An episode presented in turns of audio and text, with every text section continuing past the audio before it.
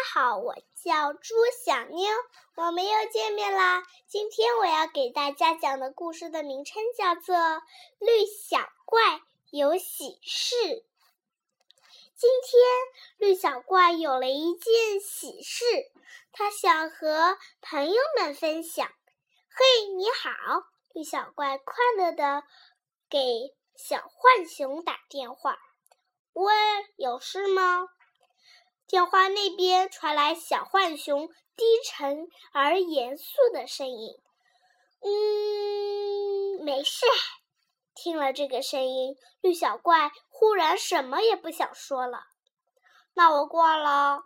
小浣熊挂断了电话，顿时，绿小怪快乐的心情飞走了不少。对小野猪说说吧。绿小怪这么想着，就拨通了小野猪的电话。小野猪，你好，你找你找谁呀？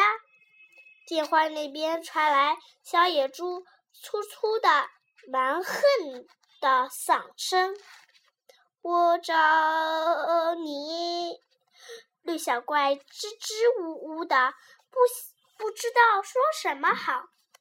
干嘛？我没事，哎，还是不要说了。绿小怪忽然也不想说什么了。再见，吧嗒，两边电话同时同时挂断了。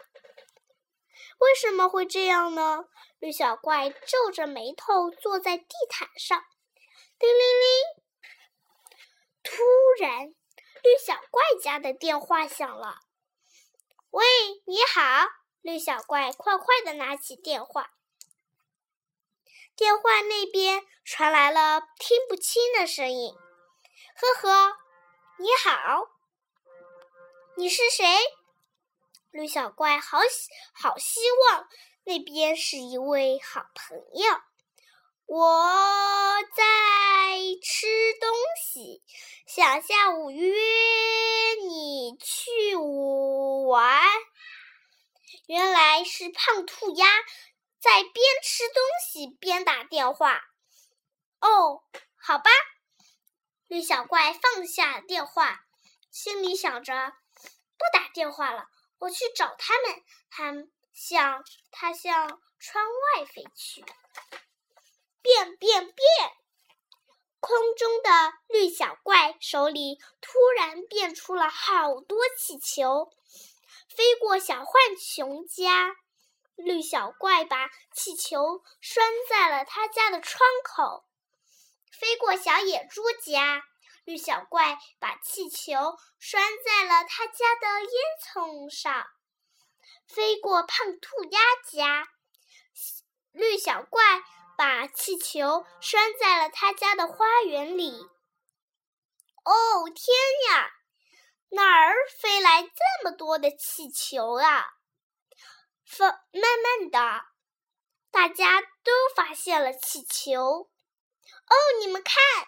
突然，小浣熊发现了空中的绿小怪。绿小怪，你会飞啦！小野猪喊了起来。是啊，是啊，看，我今天长出了一对绿色的翅膀。绿小怪在空中翻着跟跟头。你为什么不早告诉我们呀？胖兔鸭瞪大了眼睛，惊奇地问：“我，我，我想给你们一个惊喜啊！”绿小怪可不想说出。电话的事破坏了好气氛。现在的绿小怪好快乐，因为大家终于分享到自己的喜事了。每个人都有各自的生活和心情，我们应该把自己的快乐与大家分享，但是也要先准备。准备好分享别人的不快乐，并帮忙赶走不愉快的心情绪哦。